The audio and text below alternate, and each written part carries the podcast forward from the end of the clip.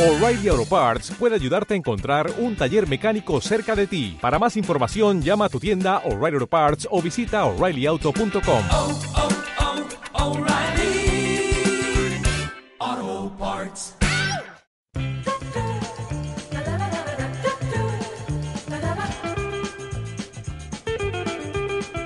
Fernando Gilipollas, con el patrocinio de Buda, de Dios nuestro Señor, de Yahvé, de Alá, de Mahoma, del Pokémon Bulbasur y de la carnicería halal Mohamed, presenta Diario de un completo gilipollas. El único podcast ateo y gilipollas al mismo tiempo de toda la podcastfera.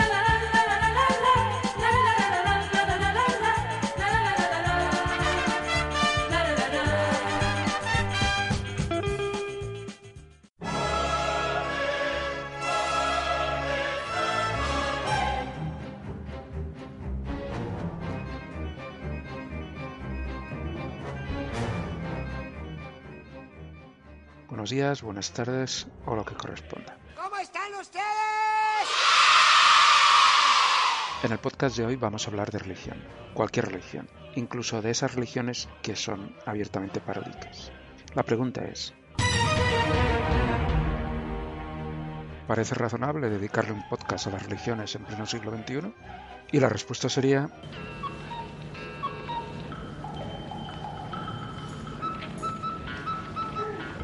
por supuesto que sí. Antes que nada, y si he de ser sincero, honesto, una persona de bien, he de reconocer que soy ateo, pero soy ateo por aburrimiento. Ninguna religión consigue captar mi atención. Y supongo que es debido a que ninguna religión defiende, por ejemplo, el consumo de las drogas o de la infidelidad.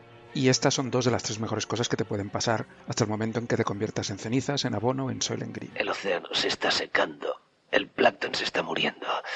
El Soylent Green lo hacen con seres humanos. Cada primero de enero escribimos una lista de propósitos para el año nuevo. Esos propósitos nunca se cumplen. Y es que pienso que si Dios, cualquier Dios, existiese, entonces nos ayudaría a dejar de fumar, nos empujaría a ir al gimnasio. Pero no.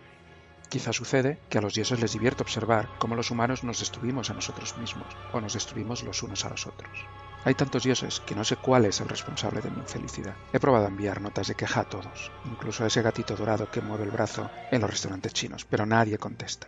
Creo que a los dioses se les ha acabado el saldo del móvil, lo cual parece lógico, porque con tantos millones de feligreses a quienes dar la instrucción correcta, pues no pueden. Les iría mejor a las religiones si sus dioses montasen un call center. Y ahora os pregunto yo, ¿alguna vez habéis pedido un imposible a uno de vuestros dioses? Siempre es mejor pedir un imposible a pedir un posible, porque si tú pides un posible a un dios y eso sucede, entonces nunca sabemos si ha sido obra de un milagro o un simple acto cotidiano. Porque es que lo que distingue a los dioses de los humanos es que los dioses hacen milagros del tipo que Belén Esteban parezca inteligente o que incluso haya gente a la que le gusten las películas de Isabel Cochet.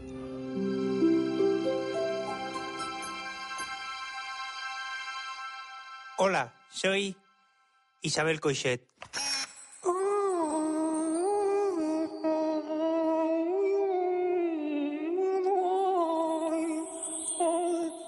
No me di de comer después de la medianoche, no me mojéis con agua y no me puede dar la luz.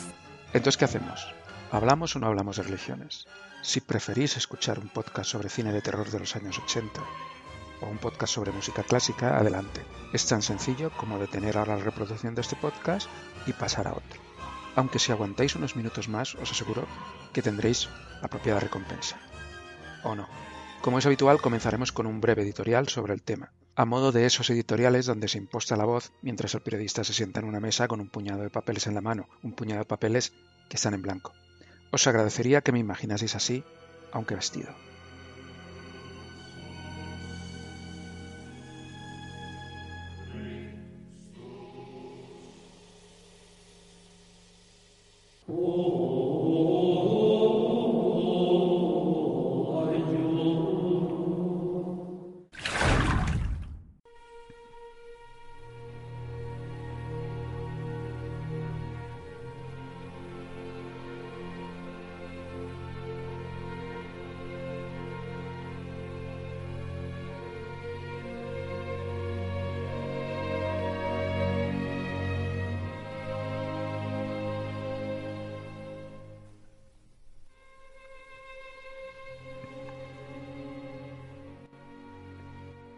No creo en Dios.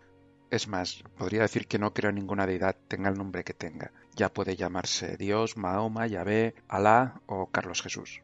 Al mundo vendrán, dentro de poco, 13 millones de naves de la, una confederación intergaláctica, de Ganímedes, de constelación Orión, de Raticulí, de Alfa, de Beta. Todo esto se está preparando ya. Lo está preparando Antarcharán. Y entonces la nave, cuando se ponga arriba, echará un halo de luz, como aquí ahora mismo, estas piernas las están elevando de un platillo volante que hay a 45.000 kilómetros de altura. Y espero que nadie me juzgue por esto, de la misma manera que tampoco debemos juzgar a aquellos que duermen abrazados a una cabra. Podéis creer en cualquier Dios, queridos, claro que sí. ¿Para qué hemos llegado a este mundo sino para ser libres? Pero entonces cuando alguien diga que no cree en vuestro Dios, dejad de hablar de reencarnaciones, de la culpa, del cielo, de la bondad del más allá o de un mundo sin hipotecas y mil invenciones parecidas. Cuando alguien intenta convencerme de que su religión es la verdadera, cojo mi cartera y saco un viejo recorte de un diario que explica con exceso de detalles lo que un tal George hacía con los cadáveres en una funeraria de California. Uno del censo intentó hacerme una encuesta. Me comí su hígado acompañado de habas y un buen Chianti.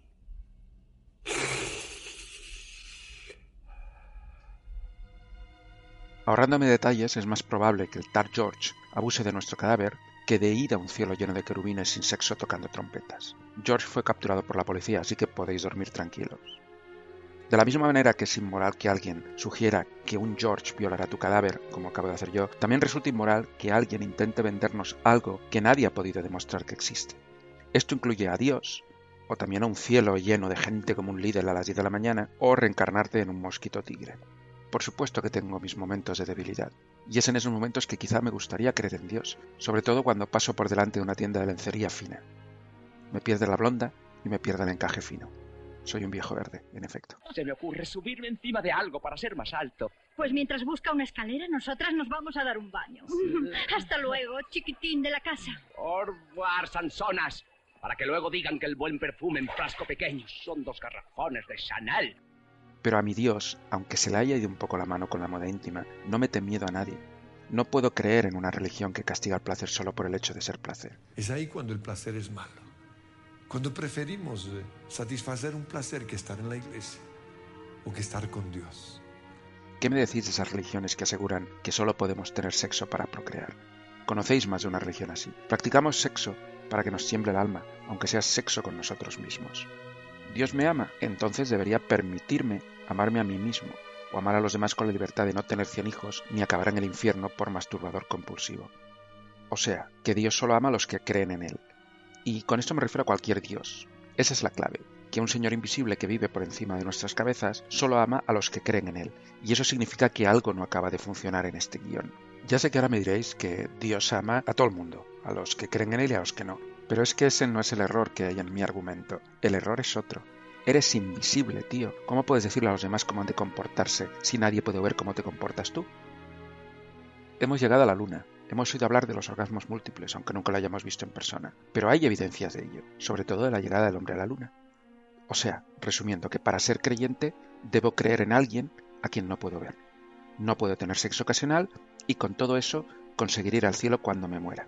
Me tengo que morir para conseguir lo que me quieres vender. Vaya comercial de mierda que eres, ¿no? Y aquí es donde encontramos otro grave error. Entonces, ¿qué sucede con los pilotos de avión y las azafatas? Ellos ya están en el cielo y estoy seguro que tienen más sexo ocasional del que puede tener nadie. ¿Por qué debo rezar a alguien que no ha hecho nada por mí? Y continúo con la misma pregunta. ¿Por qué? ¿Por qué? ¿Por qué? ¿Por qué? ¿De dónde viene este poder? ¿Por qué? ¿Por qué? Me gustaría creer en alguna religión, claro que sí, me gustaría cantar todas esas bonitas canciones los domingos, cogido de la mano de un desconocido, pero sucede que es que no entra en mi cabeza el hecho de que deba agradecer a alguien algo que no puedo ver. ¿Ha hecho algo por mí? ¿El qué? ¿Dónde? Demuéstramelo. Si cualquier Dios es responsable de todos nosotros, entonces no acierto a comprender por qué permite tantas desgracias. Y sé que esto es un tópico, pero es que es el mejor argumento. De acuerdo, también comprendo el argumento contrario que nos dice que ese señor o señora invisible nos quiere poner a prueba. Pero, por poner un ejemplo, si yo tardo años en construir un coche con mis propias manos, algo de lo que sería incapaz, no cojo y salgo del garaje para estamparme contra lo primero que encuentro a ver si se abolla. Los dioses nos hicieron débiles. E, Esto es así, ¿no? Pues entonces que dejen de putearnos. O que nos hubiesen hecho irrompibles. O es que simplemente no existe Dios. No tolero que alguien pretenda convencerme en cinco minutos de algo que llevo pensando toda la vida. Y es por eso que no creo en ninguna religión. Yo solamente creo en el sexo esporádico y en la lencería fina. Aunque si las dos cosas vienen juntas, entonces posiblemente si existiese una religión así, me convertiría a cualquier credo. Hasta que eso suceda, seguiré siendo ateo, por la gracia de Dios. Firmado, Fernando Gilipollas.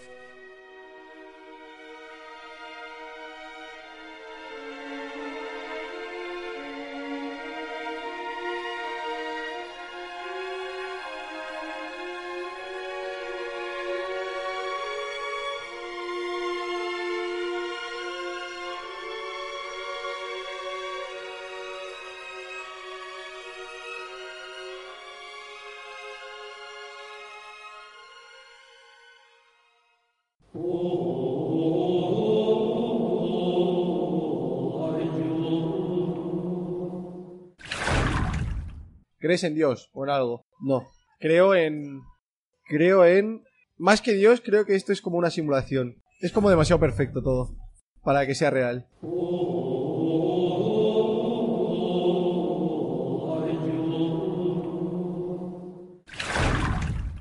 Durante miles de años la gente se las ha apañado bien sin alcohólicos anónimos, igual que se las arreglaban perfectamente sin religión. Me caes bien y no tengo motivos para odiarte. Y tú y no tengo motivos para odiarte. ¿Eh? ¿Os habéis enterado del niño mágico que ha nacido en Belén?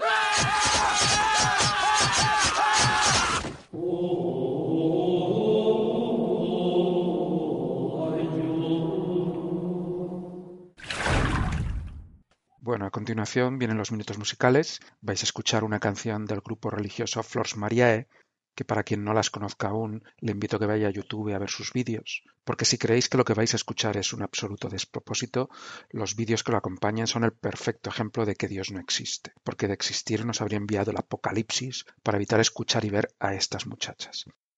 El grupo de música católica Flors Mariae está compuesto por siete hermanas de una familia cristiana que tiene 16 hijos. Como podréis comprobar al escuchar la canción, eh, las hijas que se decidieron a cantar controlan el bello arte del canto con la misma maestría que sus progenitores controlaban los anticonceptivos. Y como siempre digo, podéis avanzar dos minutos en el podcast y evitar este despropósito musical, pero entonces os perderíais una canción que comienza con como una loncha de queso en un sándwich preso. Con eso está todo dicho. Allá vamos.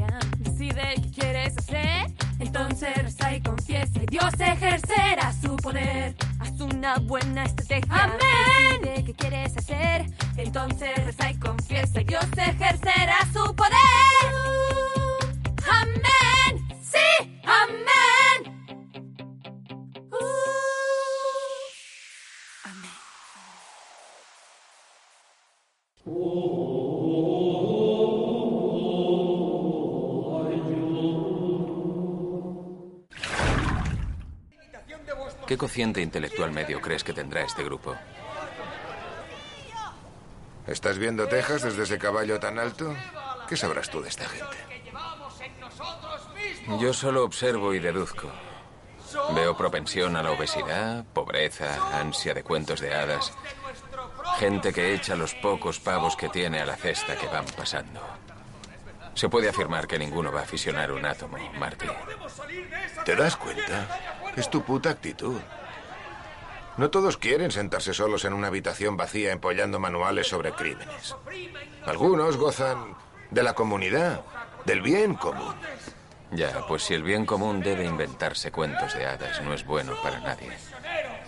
Vuestro pesar os ata a este lugar. Y os aparta de lo que vuestro corazón conoce. Hay muchos buenos corazones, veo buenos corazones. Veo mucha dicha y... Oye, ¿te imaginas si la gente no creyera la clase de cosas que haría? Haría las mismas que ahora, ahí fuera en el campo. Eso son chorradas. Sería una puta bacanal de asesinatos y libertinaje, y lo sabes. Si lo único que hace que alguien sea decente es la esperanza de la recompensa divina, hermano, esa persona es una buena mierda.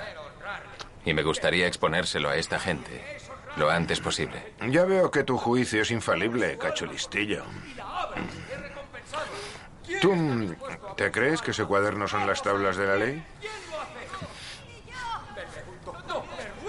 ¿Qué dices sobre la vida? ¿Mm? Tienes que congregarte y contarte historias que conculcan todas las leyes del universo solo para llegar al final del día. Nah. ¿Qué dice eso sobre tu realidad, Marty? Cuando te pones a hablar así, demuestras pánico. Cree que todo es un timo, ¿no? Todos esos tíos. Que se equivocan. Ah, sí. Es así desde que un mono miró al sol y dijo a otro mono, él ha dicho que me entregues a mí tu puta parte. Personas... Joder, son tan frágiles que prefieren echar una moneda al pozo de los deseos a comprar comida.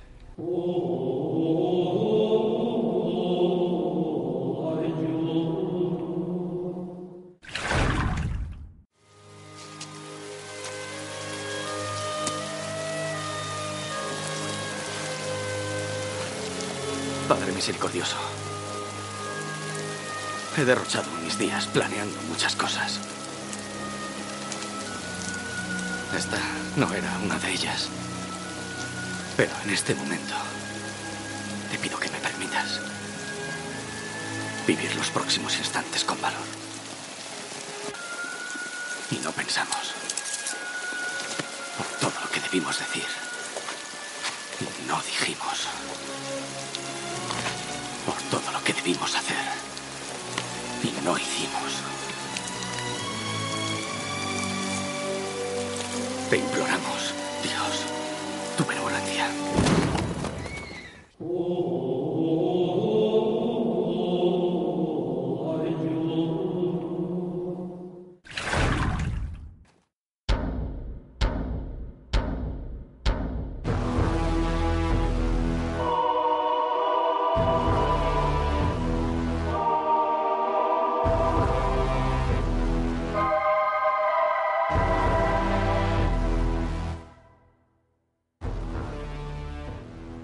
sociedad que nos ha tocado vivir, una sociedad llena de gente insultándose en Internet, insultándose por las calles envueltos en banderas o insultándonos en estadios de fútbol, las religiones parecen más necesarias que nunca. Especialmente aquellas religiones que denominamos como paródicas, porque nos ayudan a sonreír mientras adoramos a un dibujo animado, a un patito de goma o a un actor en decadencia.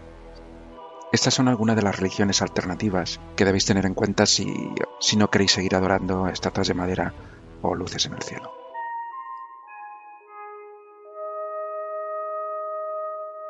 La Iglesia Patolítica es una religión fundada en el año 2012 por el humorista Paolo Bassi. Tienen una iglesia en Madrid llamada el Vaticano, en el barrio de Lavapiés, donde, evidentemente, como en todas las iglesias, se ofrecen misas, unas misas un poco particulares. La iglesia patolítica o patolicismo se llama así por el culto al dios Pato, una divinidad a imagen y semejanza de un pato de goma amarillo, de esos que flotan en la bañera. Es una religión que carece de dogmas, aunque defiende el derecho a la burla como un acto trascendental. Realizan bodas a cualquier tipo de personas o animales, siempre y cuando no hayan signos de coacción. Y además tengo una iglesia. Sí, eso, eso quiero Eso. hablar también, que me parece que eh, esta- esto que es una mitra eh, es la, La- de la iglesia de la patol- De- de- patólica. Sí. Católica. Católica. Es, yo eh, he intentado de, de encontrar un dios que me gustaba, porque todos los dioses que me han presentado hasta ahora no me gustaban mucho. Ya. Y he llegado a la conclusión que el pato de goma, el plato de plástico tradicional de las bañeras, eso, eso, plato de goma, es, es algo que no ha molestado a nadie nunca. Es verdad. Es algo que es amado en todo el mundo por, por todos los niños. Es eh, también indestructible, porque es plástico. Sí. Y, eh, y a la fin em, es inocente, em, es eh, amigo de los niños. Y entonces esto es mi, y mi Dios he dedicado en Madrid eh, a un sitio, un- Sí. una iglesia, una capilla dedicada a los patos de goma. Sí, creo que has, eh, incluso, bueno, haces celebraciones Sí, sí, sí. y has casado Bodas, ¿no? Hay gente que se ha casado por el rito pa- patólico. Sí, sí, muchísima gente. Eh, de un lado, no pedimos, pedimos solo el amor. Si una persona ama a otra persona, no hay ningún problema, pueden casarse con nosotros. Ya. Eh, una chica ha venido y me ha dicho, yo no amo a mi perro. ¿Puedo casarme con mi perro? Digo, ningún problema absolutamente. La única cosa es que hay que te- te pedir al perro si quiere casarse contigo. Claro, Y esto, claro, claro, claro, sí, esto sí. fue más difícil. La primera iglesia reformada de Bob Esponja es una religión al uso con sus sacramentos, sus misas, etcétera, etcétera. Su doctrina se basa en el color amarillo, la porosidad de las texturas y la capacidad de absorción. Los máximos valores son la sencillez, la confianza, la autoestima y la generosidad, algo que casi nadie tiene. Para ser honestos, sí, de acuerdo, es una religión muy vistosa, pero apenas cuenta con la escalofriante cifra de más de 700 adeptos en todo el mundo. Aunque, para ser sinceros, tiene un dios que mola mogollón y que sale cada día por la tele. Y además, tiene una canción de misa que casi todos conocemos. ¿Estáis listos? ¡Sí, capitán! ¡Nos oigo! ¡Sí, capitán! Uh, ¿Quién vive en la piña debajo del mar? ¡Bob Esponja! Absorbe de todo y puede explotar. ¡Bob Esponja! Si lo que queréis es un mundo al revés, ¡Bob Esponja! limpiad la cubierta y coged vuestro pez. ¡Bob Esponja! ¿Listos?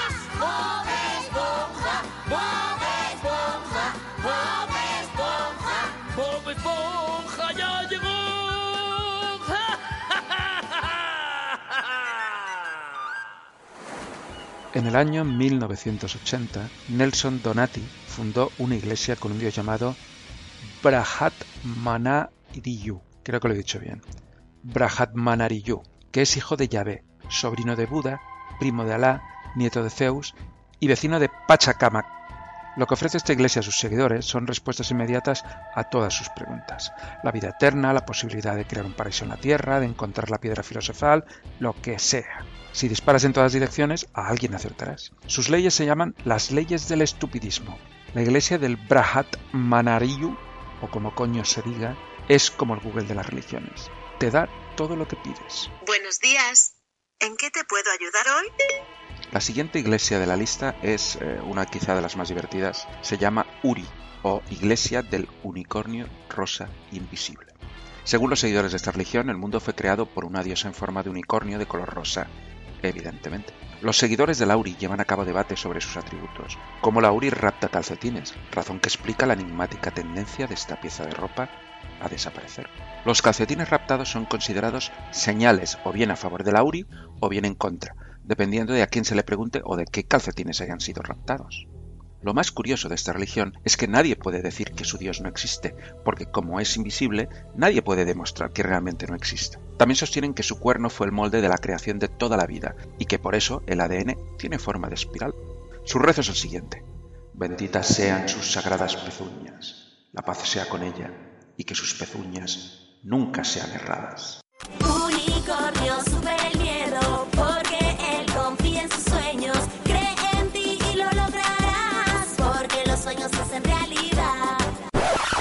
Si creéis que la iglesia del unicornio rosa era un absoluto despropósito, tenéis que escuchar lo que viene a continuación.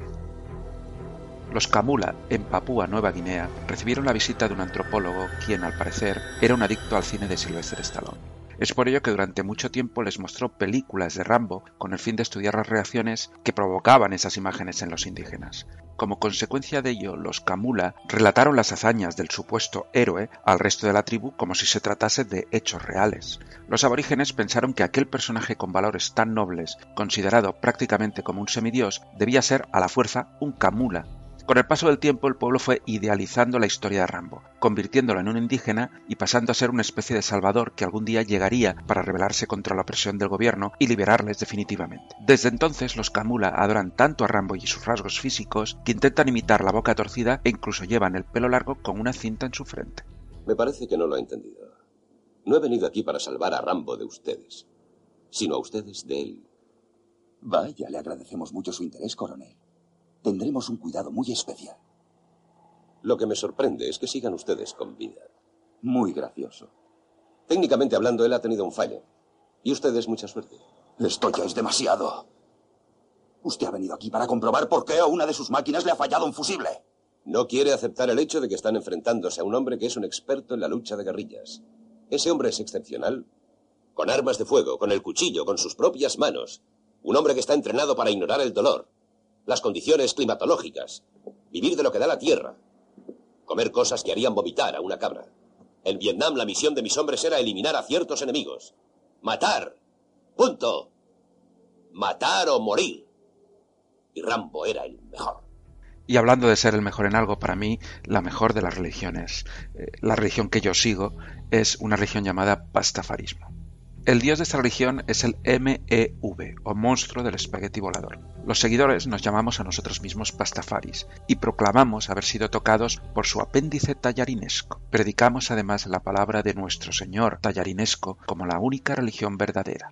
Nuestro día sagrado es el viernes. Los pastafaris más devotos visten con un atuendo de pirata porque ellos aseguran que el calentamiento global, los terremotos, los huracanes y otros desastres naturales son consecuencia directa de que a partir del siglo XIX disminuyeron el número de piratas. Evidentemente yo no me he visto de pirata, porque da igual el disfraz que me ponga, siempre parezco gilipollas. Nuestro rezo es el siguiente. Oh tallarines que están en los cielos gourmets, santificada sea tu harina Venga a nosotros tus nutrientes.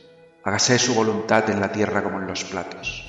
Danos hoy nuestras albóndigas de cada día y perdona nuestras gulas, así como nosotros perdonamos a los que no te comen.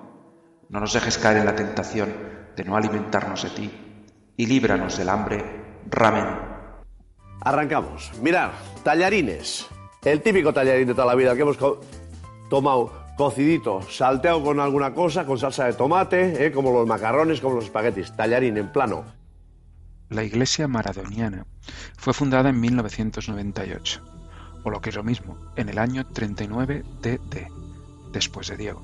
Fue fundada en la ciudad de Rosario, Argentina. Alejandro Verón, uno de los fundadores, dijo, tengo una religión racional, y esa es la Iglesia Católica. Y por otro lado, tengo una religión en mi corazón, la pasión, y ese es Diego Maradona. La finalidad de la Iglesia maradoniana es tomar como religión y dogma todo lo que haga o diga Maradona, esté colocado o no. Ya se han celebrado algunos matrimonios en sus sedes. En el año 2015 la Iglesia contaba con medio millón de seguidores en más de 60 países.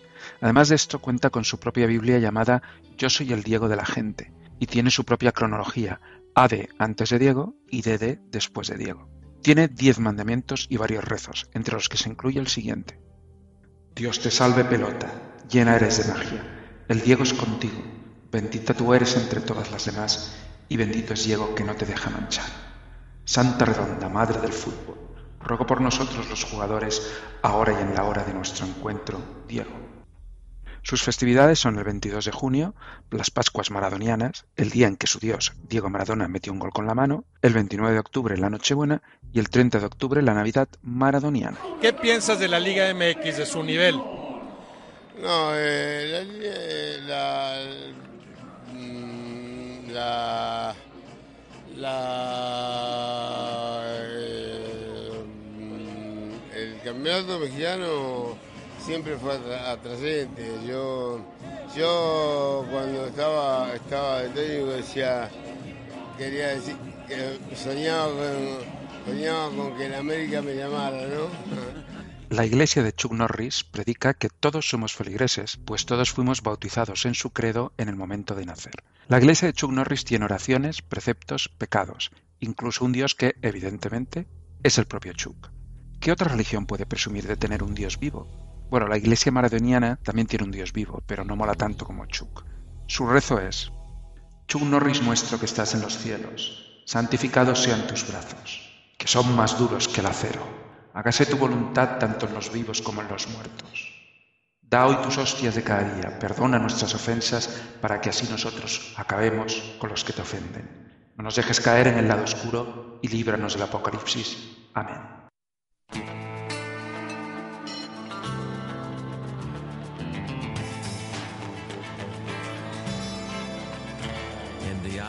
Of a ranger, the unsuspecting stranger had better know the truth of wrong from right.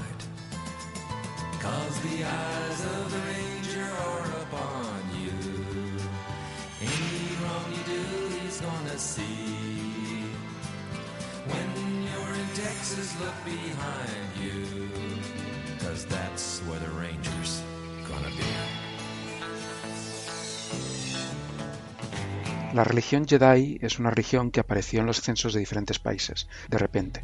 Esta religión está basada en la trama de las películas La Guerra de las Galaxias, evidentemente. El código Jedi es una sucesión de ideas básicas que un Jedi debe aprender y comprender. Contienen la información necesaria de toda la orden Jedi y, por consiguiente, el camino al lado luminoso de la fuerza. Los caballeros Jedi son célibes y diestros en el manejo de la espada, honorables y honestos, de corazón puro y valía sin límites. Esta religión apareció en países de influencia británica alrededor del año 2001. No se sabe por qué, si como una broma o como una forma de protesta. En los distintos censos realizados en Inglaterra, Gales, Nueva Zelanda y Australia, un número considerable de personas declararon Jedi como creencia religiosa.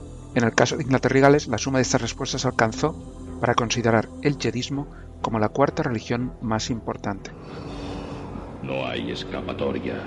No me obligues a destruirte.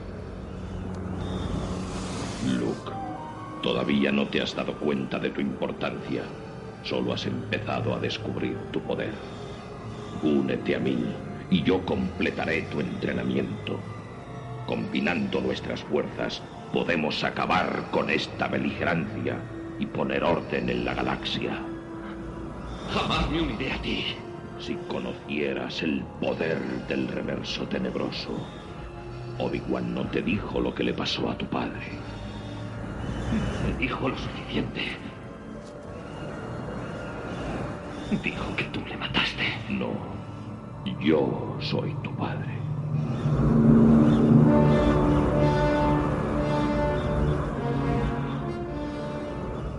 En 1992, en la ciudad de Nueva York, el reverendo Mort Fandu y Cal Edwards convocaron una manifestación ante el edificio de la ONU por un buen y bonito motivo, la libertad religiosa en el mundo. No obstante, su reivindicación iba un poco más allá de lo razonable. Pretendían que Elvis Presley pudiera ser adorado legalmente en cualquier país adscrito a la ONU. Da la espalda a Elvis y pagarás las consecuencias, gritaron amenazantes a los transeúntes, quienes no acababan de creer lo que veían, evidentemente. Como sorprendentemente nadie les hizo ni puñetero caso, Farndu y Edwards decidieron fundar la iglesia presliteriana de Elvis el Divino, religión que aglutina gran parte del fanatismo que en los Estados Unidos hay respecto al cantante de Tupelo. Sus miembros deben mirar hacia Las Vegas una vez al día y peregrinar a Graceland, la casa museo de Elvis, al menos una vez en su vida. Sus 31 mandamientos son los 31 productos que Elvis Presley tenía en la nevera, productos que también los presliterianos han de tener siempre a mano. Entre ellos destaca la manteca de cacahuete, Pepsi, bacon, salchichas puros y laxantes. Defendemos el exceso en la comida, el sexo, los barbitúricos y la diversión constante, afirma Edwards. Y en vez de vida eterna, ofrecemos juventud eterna. Sus seguidores afirman que Elvis no ha muerto, sino que trascendió su cuerpo físico y por eso a día de hoy aún se ve por todos los lados, incluso en los probadores del Bershka. También han modificado el Nuevo Testamento reemplazando el nombre de Jesús por el de Elvis y el portal de Belén por la ciudad de Tupelo. Los tres Reyes Magos son tres cantantes de blues e incluso tienen un anticristo, Michael Jackson.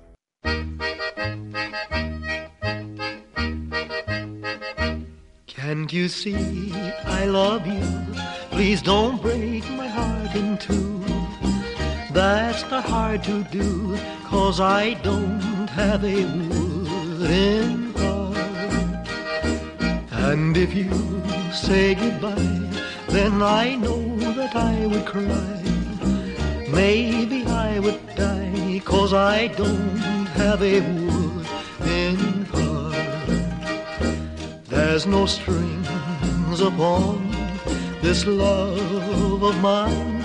It was always you from the start. Treat me nice, treat me good, treat me like you really should. Cause I'm not made of wood, and I don't have a wooden heart. Muss ich denn, muss ich denn zum Städtelein-Haus, Städtelein-Haus, und du, mein Schatz, bleibst hier. Muss ich denn, muss ich denn zum Städtelein-Haus, Städtelein-Haus, und du, mein Schatz, bleibst hier. There's no strings upon this love of mine. It was always you from the start. Sei mir gut, sei mir gut, sei mir wie du wirklich sollst. Wie du wirklich sollst, cause I don't have a wooden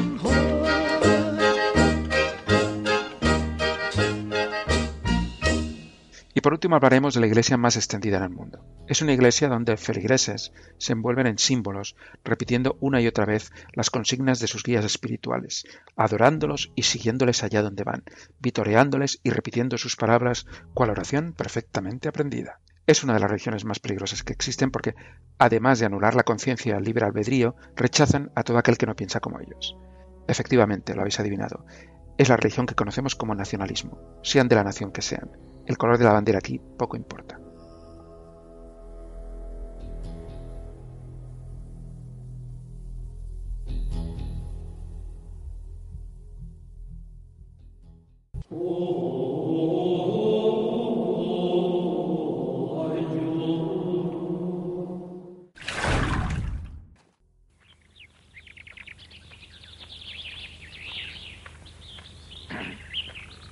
La boca me huele a tierra y el camino a soledad. Juan soldado a nada teme mientras tenga libertad, mientras tenga libertad, mientras tenga...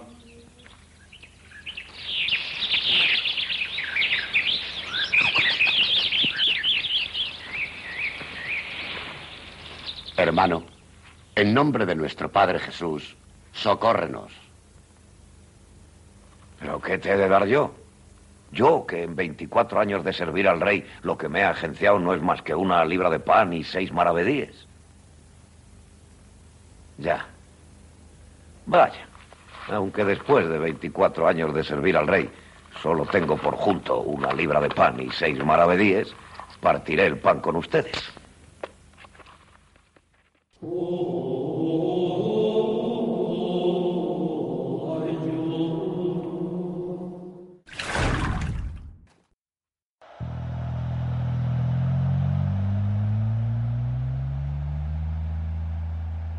Hemos olvidado masturbarnos. Usar anticonceptivos. Practicar el aborto. Celebrar matrimonios gays. Permitir el amor entre sacerdotes e incluso que se casen. Hemos olvidado que podemos decidir morir si detestamos vivir. Hemos olvidado tener relaciones sexuales por otro motivo que no sea la procreación sin sentirnos culpables. El divorcio. Que las monjas puedan decir misa. Traer hijos al mundo por medios que la ciencia ha descubierto y continuará descubriendo, en resumen. Queridos hijos míos, no solo hemos olvidado jugar. Hemos olvidado ser felices.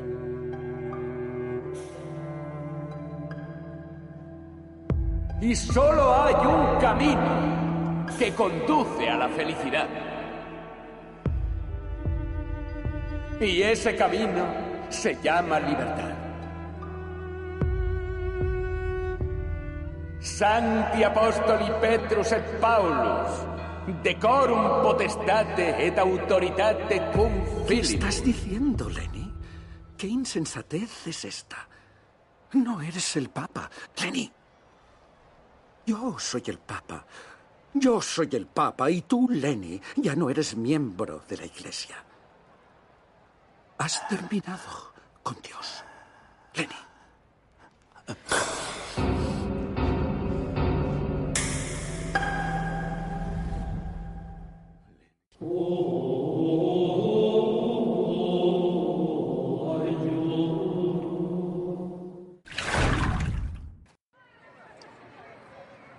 En un ejercicio de rigor informativo vamos a hacer unas encuestas a pie de calle a ver cómo comprende o lo que entiende la gente sobre las religiones.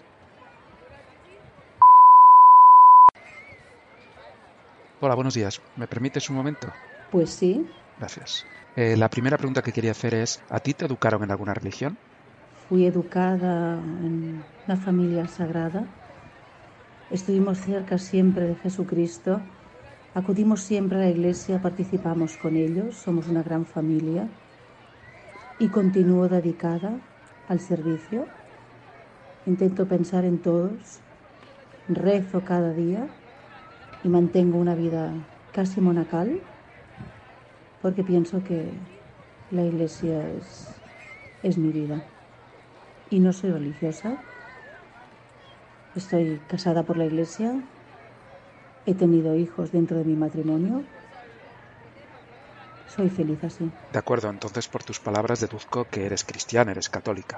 Sí, sinceramente lo soy.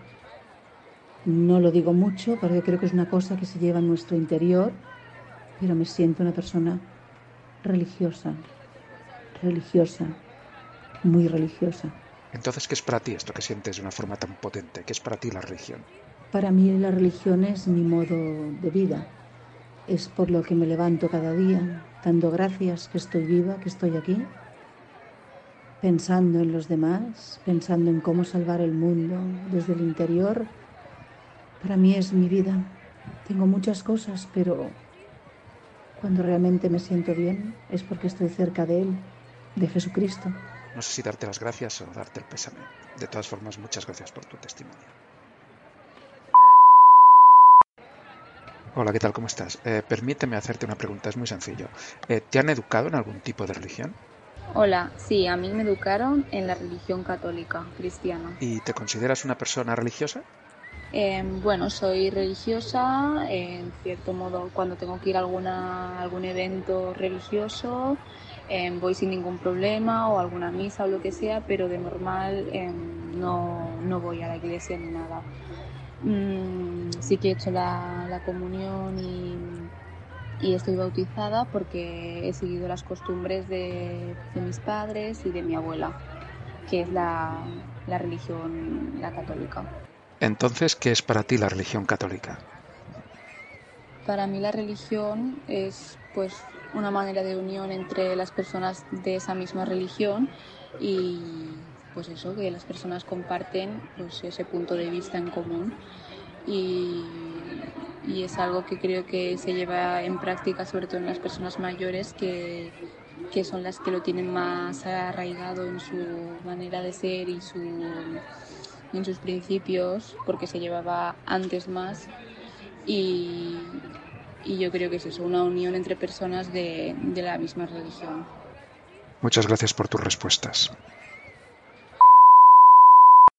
Hola, buenos días. Quisiera hacerte una pregunta. Eh, ¿Tu familia te ha educado en algún tipo de religión? Mi familia no es religiosa, por lo que no me han educado en ninguna religión. Sí que me han dado libertad para elegir, pero no, no me han educado en, en ningún tipo de religión. Entonces lo que estás diciendo es que no eres practicante. No soy religiosa, pero estoy bautizada. Soy cristiana, no practicante. No he hecho ni la comunión, ni la confirmación, ni nada. Simplemente me bautizaron de pequeña. Entonces, ¿qué significa para ti la religión? Cualquier tipo de religión. La religión no es algo a lo que le haya dado nunca muchas vueltas. Para mí la religión es algo que no, que no tiene cabida en mi vida, es algo en lo que no me paro a pensar en ello, no, no me implica nada y no, no es nada para mí. Muchas gracias. Hola, ¿cómo te llamas? Mi nombre es Alexa. ¿Te han educado en alguna religión? Perdona, eso no lo sé. Me refiero a si eres religiosa. Aquí hay algo que encontré en la web. Ser religioso es creer en el marco teológico subyacente. Sí, pero ¿cómo definirías tú la religión? Religión suele definirse como un sistema cultural de determinados comportamientos y prácticas, cosmovisiones, éticas, textos, lugares sagrados, profecías u organizaciones que relacionan la humanidad a elementos sobrenaturales, trascendentales o espirituales. Aunque no existe un consenso académico sobre qué constituye exactamente una religión, Bernard Lonergan se aproxima a la religión como un conjunto de experiencias, significados, convicciones, creencias y expresiones de un grupo, a través de las cuales sus participantes responden a sus dialécticas de autotrascendencia y relación con la divinidad. Muchas religiones pueden haber organizado comportamientos, clero, una definición de lo que constituye la adhesión o pertenencia, lugares santos y escrituras. Ya, bueno, no, no tengo muy claro yo que esa sea la respuesta que buscaba. Eh, de todas formas, eh, ¿qué opinas de la religión? Lo siento, no tengo ninguna opinión al respecto. Bueno, pues gracias, Alexa. Me encanta ayudarte. Hola, ¿cómo estás? Me gustaría hacerte una pregunta. Eh, ¿Te han educado en alguna religión? Mi familia no es religiosa, por lo que no me han educado en ninguna religión. Sí que me han dado libertad para elegir, pero no, no me han educado en, en ningún tipo de religión. Pero eres religiosa, o sea, de alguna manera tus padres han influido en, en, en ti. No soy religiosa, pero estoy bautizada. Soy cristiana, no practicante. No he hecho ni la comunión, ni la confirmación, ni nada. Simplemente me bautizaron de pequeña.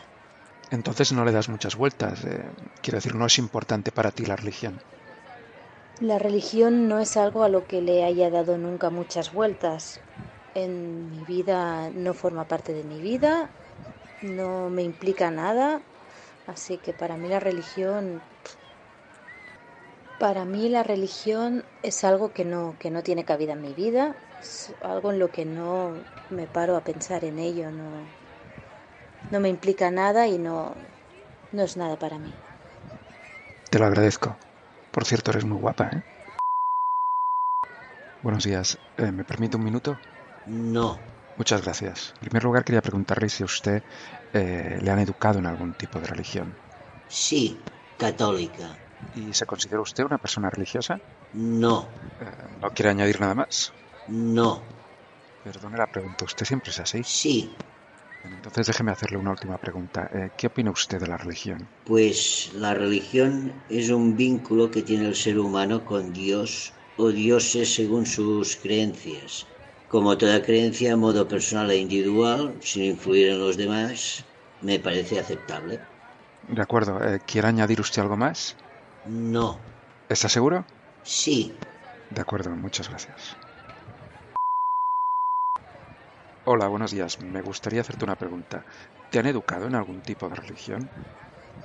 Em, pues a mí me educaron en la religión cristiana em, por porque mi familia desde siempre lo ha sido por parte de mi padre y mi madre y, y yo eh, bueno estoy bautizada y hice la comunión en su día. ¿Y practicas algún tipo de religión?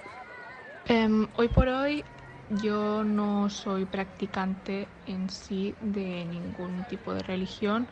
Em, como he dicho en el, en el otro audio, yo hice em, la, me bautizaron, hice la comunión, pero no, no ejerzo ningún tipo de, de papel en ningún tipo de religión y no soy creyente en sí. ¿Y entonces qué es para ti la religión? Para mí la religión es el creer en, en algún ser o espíritu, sea de la religión que sea, em, el creer en algunas tradiciones, en creer en, en historias, em, bueno, en historias, no sé cómo explicarlo, em, que obviamente no puedes comprobar ni, ni has podido ver, pero tú las, las adoptas y las, y las aceptas y para mí es eso la religión, en algo que no puedes comprobar, pero aún así pues hay gente que se lo cree o no, o, ejer- o hay gente que no ejerce la religión, pero la respeta. Para mí sería eso. Muchas gracias. Disculpa un momento, eh, me gustaría hacerte una pregunta. Eh, ¿Te han educado en algún tipo de religión? Hola, educarme, educarme en una religión, pues no me educaron. Lo único que yo iba a un cole de las hermanitas, de la hermanita que era un cole de monjas, que bajábamos a rejar. Después me traían la mona, después me hice la comunión y luego ya me casé por lo- la religión porque a mí me gustaban mucho los vestiditos blancos y pensé, pues yo creo que sí que me han educado en, en religión. Entonces, además de una persona un poquito especial, ¿no? ¿para qué vamos a negarlo? ¿Eres religiosa? ¿Te consideras religiosa? Pues, pues yo como decía mi madre, tú no pegas, tú no robas, tú no haces nada a nadie, pues no hace falta ir a misa. Entonces sí que soy religioso. Lo único que de vez en cuando pues voy un ratito a los bares. Y ya por último, ¿qué opinas de la religión? La religión para mí es un timo, un timo. Porque cuando iba a misa de pequeñita me pasaba ya a cobrar dinero. Y yo decía, con lo gordo que está el cura. ¿ah?".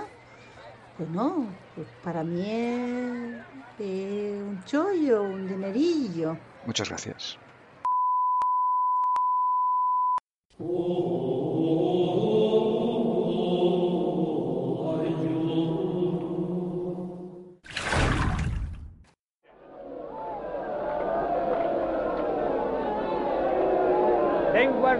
alondra, morros de nutria, bazo de ocelote. ¿Tienes pipas? Lo siento, no tengo pipas. Tengo higadillos de erizo y bazo de ocelote. ¿Morros de nutria? No, no quiero esas mierdas romanas. ¿Por qué no vendes comida normal? ¿Comida normal? Sí, no esos aperitivos imperialistas. Yo no tengo la culpa, no soy más que un mandado. Bueno, dame una de morros de nutria. Que sean dos. Dos. Gracias, Rey. ¿Sois del Frente Judaico Popular? Vete a la mierda. ¿Qué? ¿Frente Judaico Popular? Somos del Frente Popular de Judea. Frente Judaico Popular. Disidentes. ¿Puedo entrar en vuestro grupo? No, fuera. Yo no vendo esto por gusto, es un empleo. Yo odio a los romanos como el que más. ¿Estás seguro? Claro que sí. Odio a los romanos, te lo juro.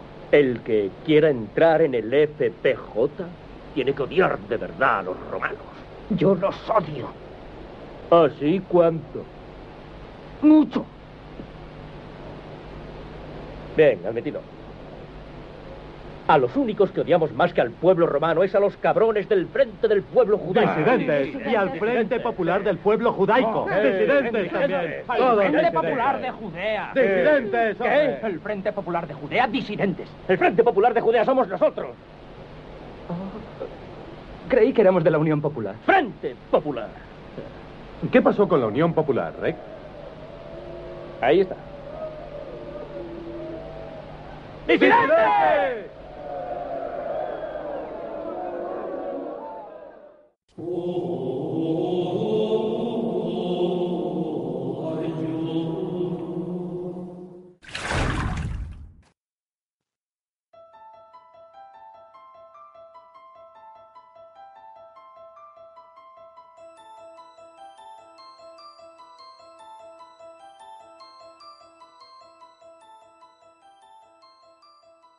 En esta sección hablaremos un poquito de la religión, cómo interactúa con las diferentes artes, ¿eh? principalmente el, el cine, porque respecto a la música ya estamos escuchando algunas cosas en este podcast. Respecto a la literatura, pues sería una lista interminable, y la televisión, pues lo, lo tocaremos tangencialmente al final de esta sección. Así que nos centraremos en el cine.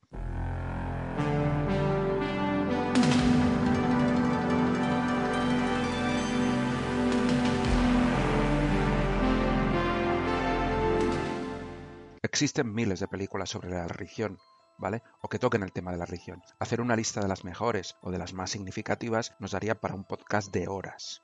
Es por eso que voy a comentar solamente las que a mí más me impresionaron, las que mejor recuerdo. De todas formas, si queréis una lista, por poner un ejemplo de las películas cristianas, solamente tenéis que leer la programación televisiva durante la Semana Santa. Así pues, pasaremos por alto todas esas películas como Los Diez Mandamientos, Ben Hur, La Pasión de Cristo, Noah, Cuobadis, La Misión, Marcelino Panivino, etcétera, etcétera. Bien, Marcelino. Has sido un buen muchacho y yo estoy deseando darte como premio lo que tú más quieras. Dime, ¿quieres ser fraile como Fray Bernardo, como Fray Papilla y el Padre Superior? ¿Quieres mejor que venga contigo, Manuel? Solo quiero ver a mi madre y también a la tuya después. ¿Y quieres verlas ahora? Sí, sí, ahora. Tendrás que dormir. Pero no tengo sueño. Ven. Yo te lo daré. Volviendo a mi lista particular, hay dos películas que vi de pequeño, marcadamente religiosas, que, me gustaron muchísimo, aún sin ser consciente de esa carga ideológica con la que están construidas. Porque si disfrutamos de ese tipo de ficción que nos puede llevar a lejanas galaxias, ¿por qué no podemos disfrutar también de películas religiosas contemplándolas como pura ficción, de igual que seamos creyentes o no?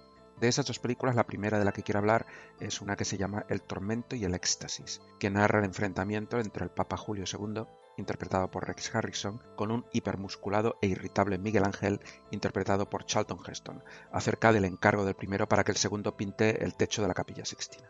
Es una película maravillosa. ¿Llamarás a tus ayudantes de Florencia? No. Trabajaré solo. Es el único modo. ¿Y completarás la obra?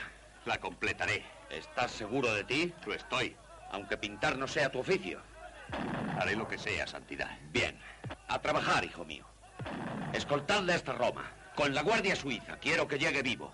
Santidad, yo, yo no podía daros algo mediocre, aunque vos lo quisierais. No es lo que proyectó vuestra santidad. No, yo proyecté un techo, él proyecta un milagro. Otra película que recuerdo también igual de adrenalínica es El fuego de la Biblia, que cuenta la historia de Elmer Gantry, interpretado por Burr Lancaster, que es un embaucador quien se da cuenta de lo fácil que resulta ganar dinero como predicador de una religión evangélica y comienza a ganar pues fama, dinero, etcétera, etcétera, con unos incendiarios sermones de los que realmente él pues no se identifica. Está diciendo lo que la gente quiere escuchar y eso tiene bastante que ver con la con lo que significa una religión. Oye, señor, ¿me escuchas desde ahí, Jesús? No creas que nos hemos olvidado de tu cumpleaños. Aquí tienes, Jesús. Y si tuviera más de mil amores, te lo daría. Gracias, hermano. La Biblia dice que tu mano izquierda no sepa lo que hace tu mano derecha. ¿Qué le pasa a usted, señor? ¿Se avergüenza de ser cristiano? Ah, ya entiendo. Usted es de los que creen que la religión es para unos cuantos desgraciados, ¿eh? ¿Cree que Jesús no se habría rebajado a venir aquí? Pues le voy a decir esto. Jesús habría entrado en este antro en cualquier tugurio para predicar el Evangelio. Jesús daba la cara. Y las legiones romanas le asustaban. ¿Qué opina de los grandes futbolistas? Pues yo le digo, Jesús habría sido el mejor jugador, el más importante de toda la historia del fútbol. Jesús fue un gran luchador, el mejor que ha habido desde el principio de los siglos. ¿Y por qué, caballeros? Por amor, caballeros. Jesús tenía las manos rebosantes de amor. ¿Y qué es el amor? El amor es la estrella de la mañana y de la tarde. Resplandece sobre la cuna del niño. Sí, pecadores. Amor es la inspiración de los poetas y los filósofos. Amor es la voz de la música. Estoy hablando del amor divino, no del carnal. Aparte de estas dos, una que para mí es posiblemente la mejor película que se ha hecho sobre la religión católica, que es la descacharrante La vida de Brian de los Monty Python. Matías, hijo de Deuteronomo de Gad.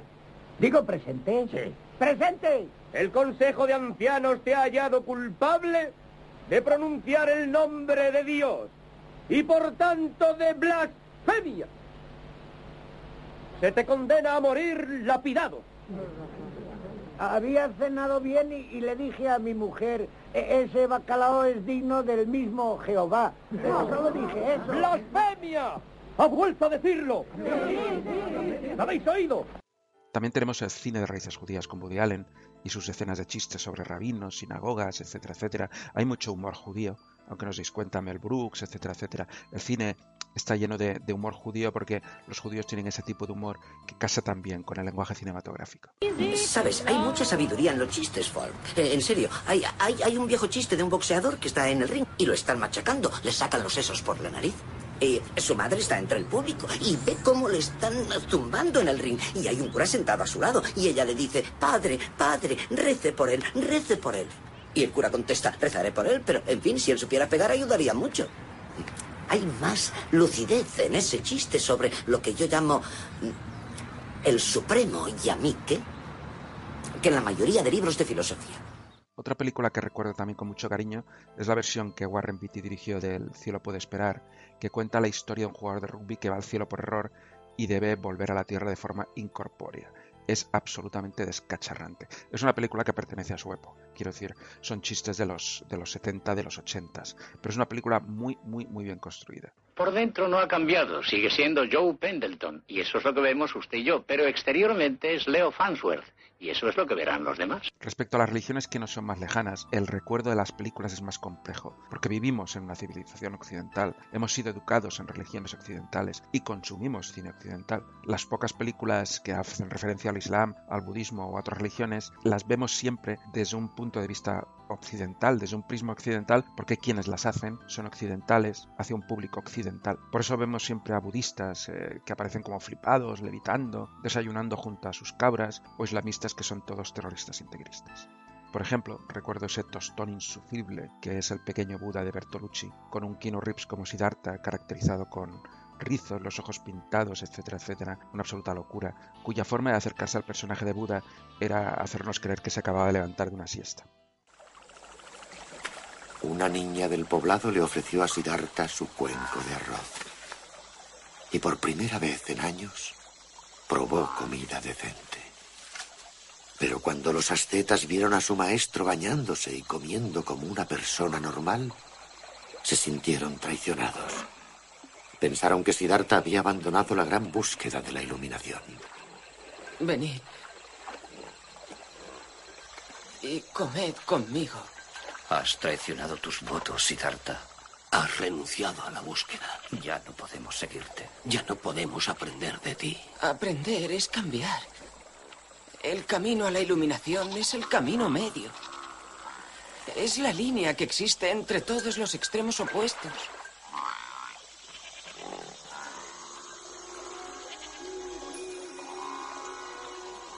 Si puedo alcanzar la iluminación, que este cuenco flote contracorriente.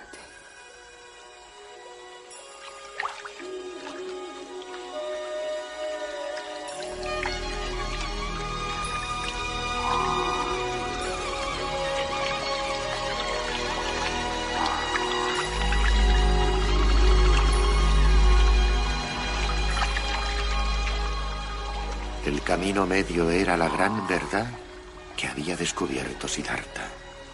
El camino que enseñaría al mundo. En cuanto a las películas sobre el Islam, no sé por qué, pero la primera, quizá y la única que me viene a la cabeza, es una película francesa de animación llamada Persepolis, que cuenta la historia de una niña iraní eh, durante la guerra entre Irak e Irán, eh, bajo el control fundamentalista de su país. Eh, la niña se revela contra las políticas estrictas, especialmente las referentes a las mujeres, basadas en la interpretación masculina del Corán, que obliga a las mujeres a llevar velo, a someterse al hombro, etcétera, etcétera. Es una película muy interesante. La señora del bolso, deje de correr. ¿Eh usted? No corra.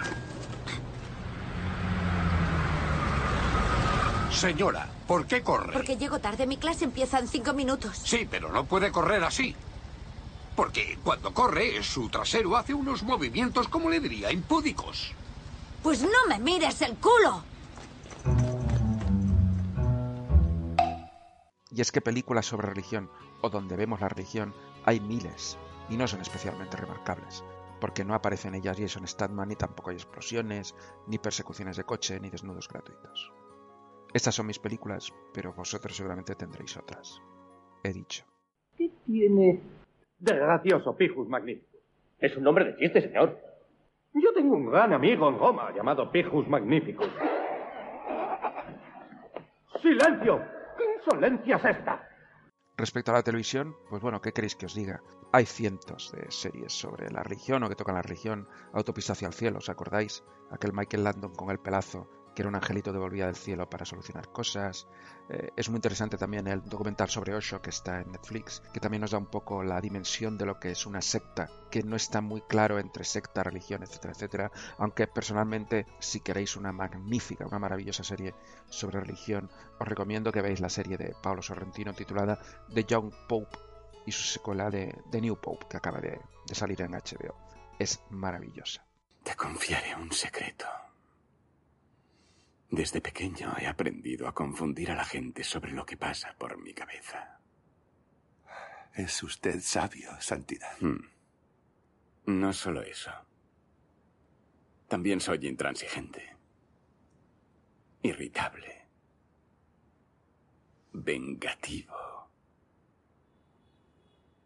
Y tengo una memoria prodigiosa. Ahora quisiera confesarme. Bien, volvamos abajo. No.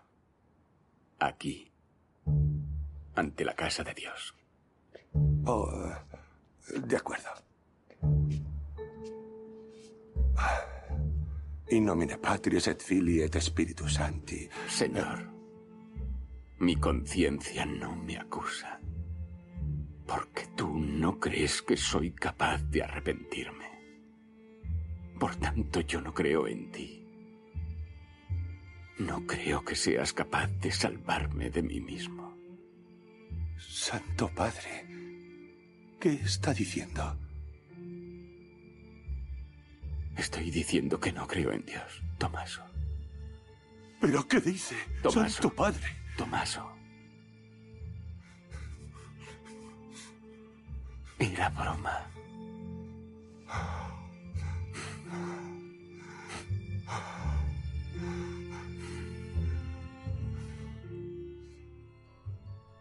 Con esto, bueno, supongo que hay cientos más de películas, de series de televisión, de libros, de música, que vosotros os vendrá a la cabeza y diréis, este gilipollas, porque es que no, la, porque no las cuenta, ¿no? Eh, evidentemente, pues la respuesta está ahí, porque soy gilipollas.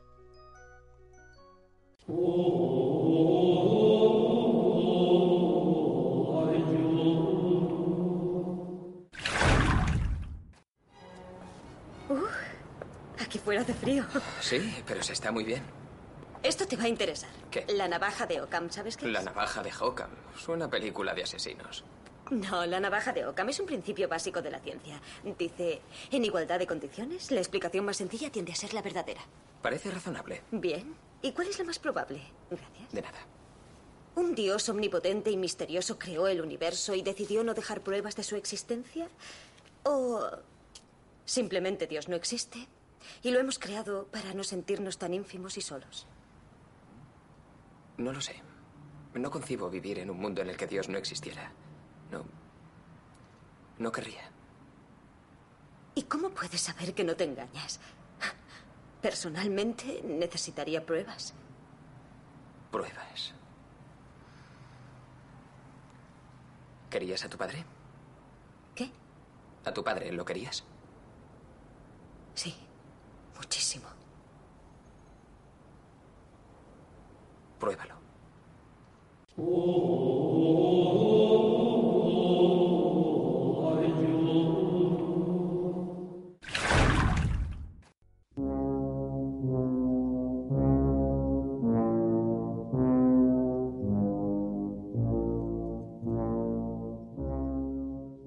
¿Tiene algún sentido crear una nueva religión con todas las que tenemos ya? Bueno, para quien aún no lo sepa, yo hace años fundé una nueva religión que titulé o bauticé como Iglesia Gilipollas del Fornicio Inexistente. Ya sé que el nombre es extraño, pero bueno, yo no creo que haya ninguna religión que no sea extraña. La pregunta es, ¿por qué crear una nueva religión? Y la respuesta es bien simple, ¿por qué no? ¿No? Nuestra libertad y también el exceso de tiempo libre, sobre todo ahora en el confinamiento, es lo que nos mueve en cada acto cotidiano, que aunque parezca irrelevante no lo es.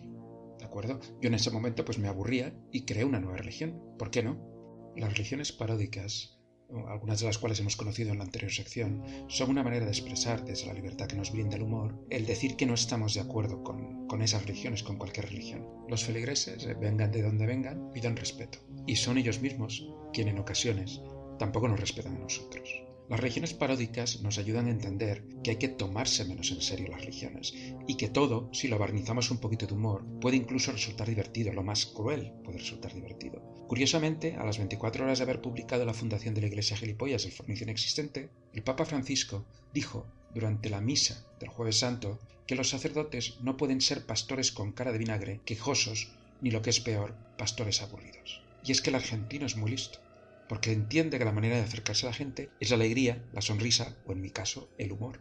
Después de esas declaraciones, escribí una carta al Papa Francisco, y esto es real, se la envié, una carta de tú a tú, o sea, de líder religioso a líder religioso, porque yo en ese momento ya era un líder religioso. Eh, en la carta le daba unos consejos, eh, desde mi modesto punto de vista, para que mejorase su iglesia en la misma forma en la que yo me disponía a mejorar la mía, y es que toda iglesia, toda religión, siempre tiene un ámbito de mejora. Esta es la misiva, esta es la carta real que envié en marzo del 2015. Carta abierta al Papa Francisco. Querido Papa de Roma, en primer lugar, permítame usted una pregunta. Si su nacionalidad es argentina porque usted es argentino, ¿por qué le llaman Papa de Roma? No lo entiendo. Ya me contesta la vuelta. A lo que vamos, le escribo para hacerle llegar unas sugerencias que quizá le ayude a hacer más atractiva su secta. Y lo hago basado en la secta que yo mismo he creado y que se denomina Iglesia Gilipollas de Formación Existente. Soy consciente de que el nombre es largo, pero ya solucionaré eso antes del apocalipsis. Me gusta más su religión. Iglesia católica. A lo que vamos, mi primera recomendación es que las iglesias ganarían mucho con un tirador de cerveza junto al confesionario. Es lo que nosotros vamos a hacer en cuanto tengamos un templo.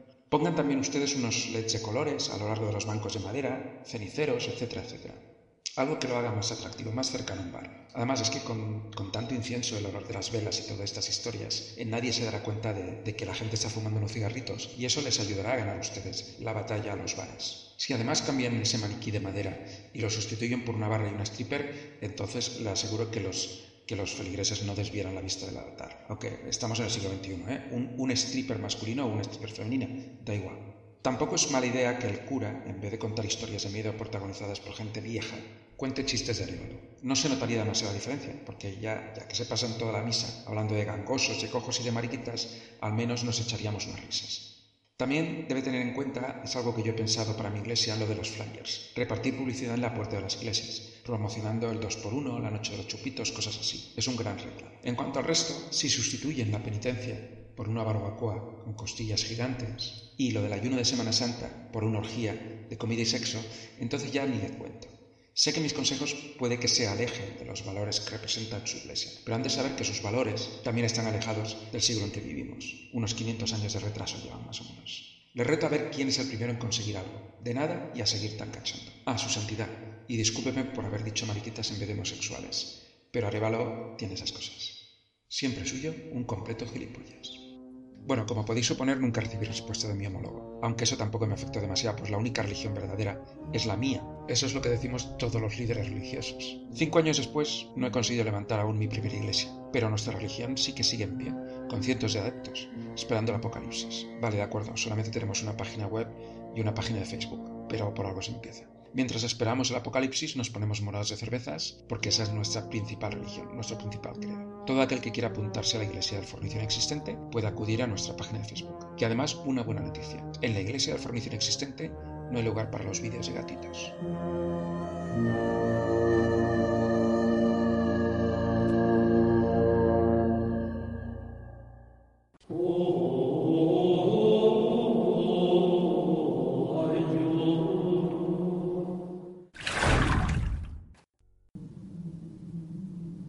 No, tío.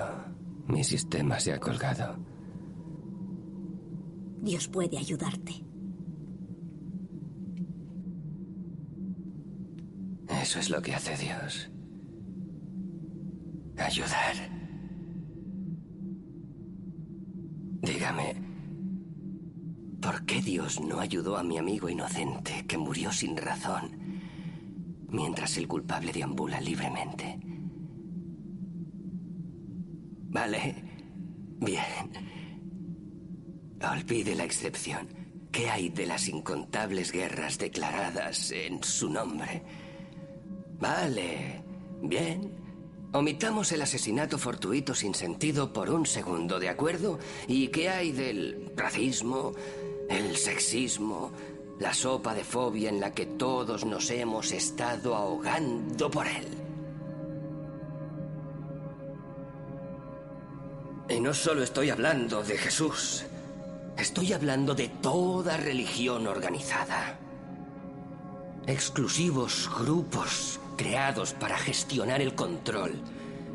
Un traficante que mantiene a la gente adicta a la droga, de la esperanza. Sus seguidores no son más que adictos que quieren su pico de mierda para mantener su, dopamina de ignorancia. Adictos con miedo a creer la verdad, que no hay orden. No hay poder. Que todas las religiones son solo gusanos que metastatizan mentes, hechos para dividirnos. Así es más fácil ser gobernados por los charlatanes que quieren manejarnos.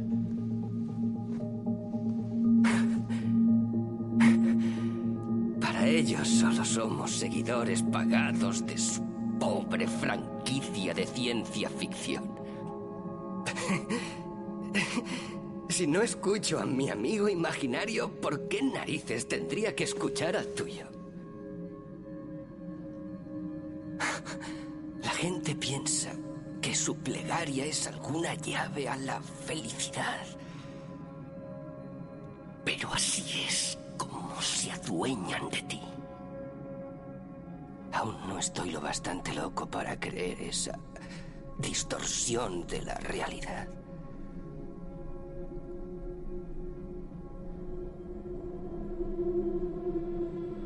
Así que que le jodan a Dios. No es un chivo expiatorio lo bastante bueno para mí.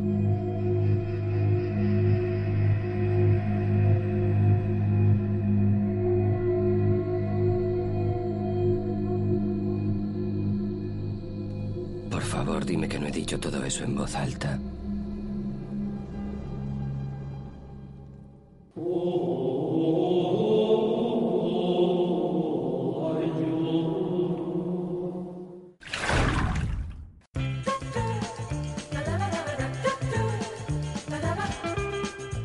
Bueno, parece que hemos llegado al final de este podcast especial Religiones, que espero os haya ayudado a distraeros del confinamiento que esta pandemia nos está regalando. Si os ha gustado, os invito también que escuchéis la tercera entrega del podcast titulada Especial Coronavirus y grabada unos pocos días antes de que se decretase el estado de alarma, cuando aún salíamos a la calle y creíamos que esto no era más que una gripe mala.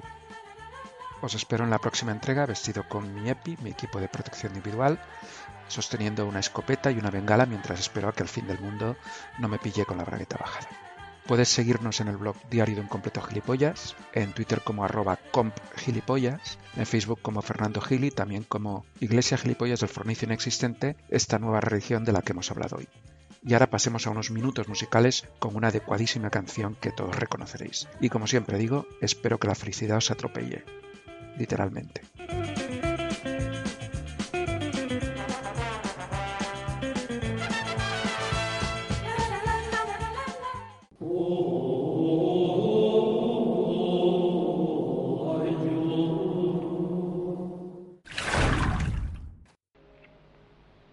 Anímate, Brian. Ya sabes lo que dicen. La vida es tan mala a veces. Te enfermas y te enfureces. Otras cosas a veces ya son otras nueces. Cuando en la vida te crees que enloqueces, no protestes, ve a por peces. Y ya verás que no hay que perder el compás. ¡Eh! Always look on the bright side of life. Always look on the light side of life. If life seems jolly rotten, there's something you've forgotten, and that's to laugh and smile and dance and sing. When you're feeling in the dumps, don't be silly chumps. Just purse your lips and whistle, that's the thing.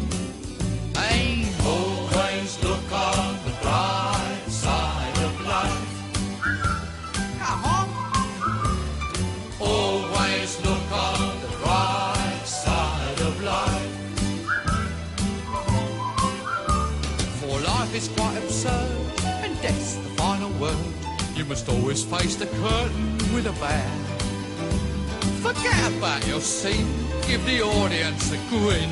Enjoy it, it's your last chance anyhow. So always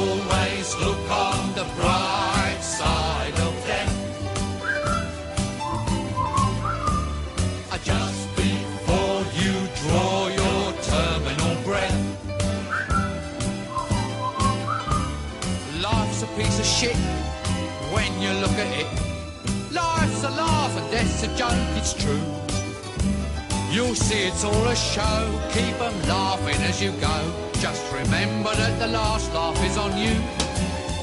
And always look on the bright side of life. Always